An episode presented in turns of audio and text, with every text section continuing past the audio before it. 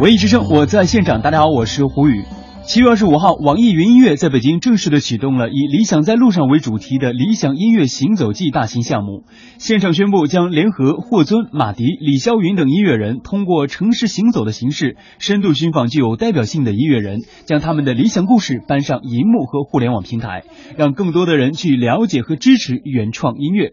发布会现场，网易云音乐副总裁丁博表示，音乐行走记的目的是希望通过自身的专业和努力，去发掘隐藏在中国各地的好音乐。我们不会想单做一个播放器，我们是希望做一个音乐平台。这个音乐平台会涵盖在你生活中各个需要音乐的地方。当你想去享受音乐的时候，你会发现。网易云音乐总有一个板块，总有一个功能能够满足你，这是我们希望我们做到的。当然，如果我们没做到的话，欢迎大家反馈给我们，我们会尽力往这个方向做。理想音乐人的一些活动是为了什么？是因为你们应该坐在家里就能享受到好音乐，而我们应该用我们的努力和专业去帮你们发掘呃隐藏在中国各地乃至全世界各地那些优秀的音乐和音乐人。此次理想音乐行走记邀请态度音乐人霍尊、马迪、李霄云，同时呢，他们也将携手中国好歌曲的优秀学员，将走进西安、大理、呼伦贝尔等城市，通过实地探访，以影像记录的形式与当地音乐人对话，发现和展示当地的音乐文化，讲述草根音乐人的理想经历和故事。音乐人霍尊，然后这一次的话，理想在路上也是跟大家分享吧，就分享我平时的一个创作的一个状态，就是然后跟大家分享我自己哎是在，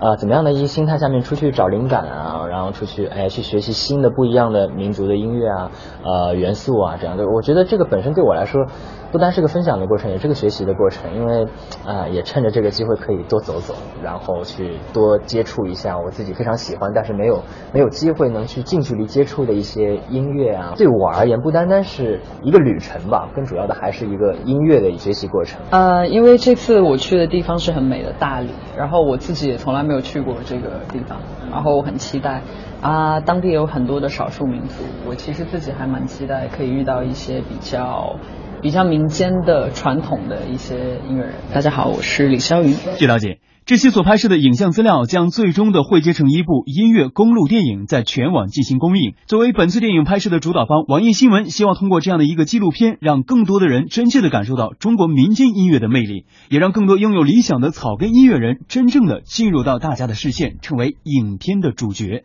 文艺之声记者胡宇北京报道。你看，网易不仅仅是开发自己的云音乐下载平台啊，而且是在这个音乐资源的挖掘和给这个音乐新鲜人提供出口方面，也真的是做了很多的努力。没错，就像刚刚我们上半时段聊这个网易音乐这个事儿啊，也有评论员在聊的时候提到了，他们会签一些独立音乐人呀。特别是一些比较有潜有潜质的独立音乐人，在他们价格还不是很高的时候，把版权先签一些，甚至给他们做工作室。这个活动实际上，呃，应该也是这个网易的整体音乐规划当中的一块儿啊。我们也来看一看我们非常热心的这个网友们不断的给我们发来的评论留言。呃，一树可见光说了，说赶紧融资吧，网易云最近歌曲下线太严重了，急需版权，不奢求独家版权，只要有版权就好。各有所好，各有所长，各取所需，互相尊重嘛。我们讲的是这个各大这个 A P P 运营商之间的关系。是，包括我们那个老朋友寻龙望月也说了，他说 Q Q 音乐也装过，然后什么还有自己手机上自带的这个客户端，包括虾米等等，全都全都装。呃，百百呃还有百度音乐啊，之前我没有提，也有。所以就是想听什么歌，呃，就用哪个客户端去听，哪个客户端有就听什么。包括这个网友李大帅也说了啊，说关于曲库大小都是自己宣称的，差几百万又能怎样？呃，网易就是快速找到了自己想就能快速。找到自己想要的歌，并且可以评论啊，就除了说我想听歌，呃，哪首都有，呃，不同的客户端，但是哎，我自己有我自己的观点，而且还能够找到志同道合的听众。李汉义啊，这位网友说了，说一般的唱片公司的授权协议里好像都有一些分销的条款，因为唱片公司的制肘版权这一块儿，应该也没有哪家可以做到完全的垄断。嗯，我觉得就算这个唱片公司没有这方面的制肘。应该也没有哪家有那么多的钱把 所有的版权都买断啊。对，这个市场还是要几家去分嘛，一块大蛋糕谁都不想放过，甚至有一些大公司之前没有这个业务，比如说阿里星球、阿里音乐啊，他就去他去收一些公司，也要自己把通过这个手段把自己音乐这一块的板块给健全了。嗯，要把这个地给圈下来啊。嗯，武少维说：“说我并不是重度用户，但是我总是能在网易云音乐里找到自己喜欢的音乐。”嗯。包括这个，我看到 X G 说啊，说谁要能买下 The Beatles 的版权，我就用谁的。看来他是一个 The Beatles 这个甲壳虫乐队的铁粉啊。但是目前没有一家能够买到，很尴尬。其实之前做那个欧洲不只会踢球的时候啊，有一期那个英格兰，我就想找 Beatles 的音乐，结果找半天确实哪客户端都没有，然后还翻出了原来的老的唱片，然后才才才找到了这个歌，呃。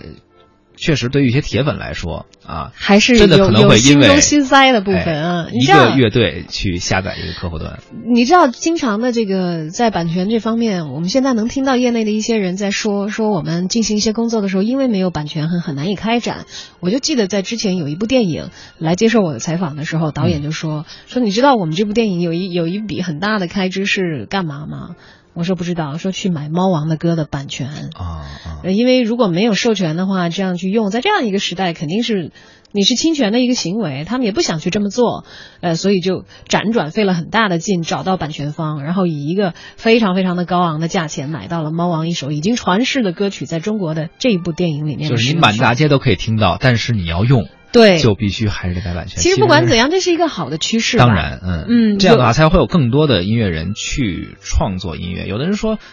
你。音乐这种看不见摸不着的东西，在大众眼里好像觉得不像。比如你是个雕塑家，你给他做一个什么模型，人觉得哎，你这是有材料的，很有成本的。但是好像对于音乐人来说，说你帮我写个歌，你哼几句，创作一个音乐又怎么了？但是你要知道，他也得去